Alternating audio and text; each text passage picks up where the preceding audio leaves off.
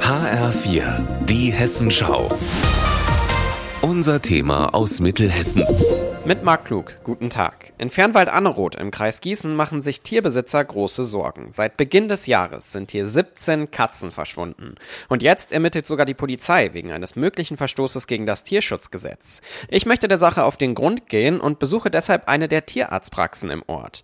Wenn ich hier reingehe, sehe ich auch direkt drei Vermisstenplakate. Gesucht werden Kater Tiger, Katze Emmy und Kater Peuratz. Die Praxis gehört Ina Kerkhoff. Die ist die Tierärztin hier und ich habe sie mal gefragt, 17 15 Katzen insgesamt in diesem kleinen Ort. Das ist schon ungewöhnlich viel, oder?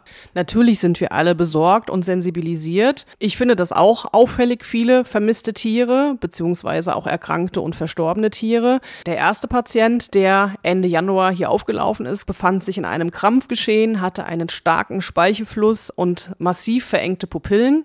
Mitte Februar hatte ich den zweiten Patienten hier mit frühen Symptomen. Aufgrund der Erfahrung mit der ersten Katze haben wir diese aber auch sofort in die Uni Uni überwiesen, wo sie ja zum Glück auch gerettet werden konnte. Was genau steckt denn eventuell dahinter? Der Verdacht der Vergiftung steht immer noch im Raum, dass es sich um den Wirkstoff Alpha-Chloralose handeln könnte, was zur Schädlingsbekämpfung im Nagerbereich verwendet wird und entsprechend genau diese Symptome hervorruft. Leider wirkt dieses Gift sehr schnell und sehr stark.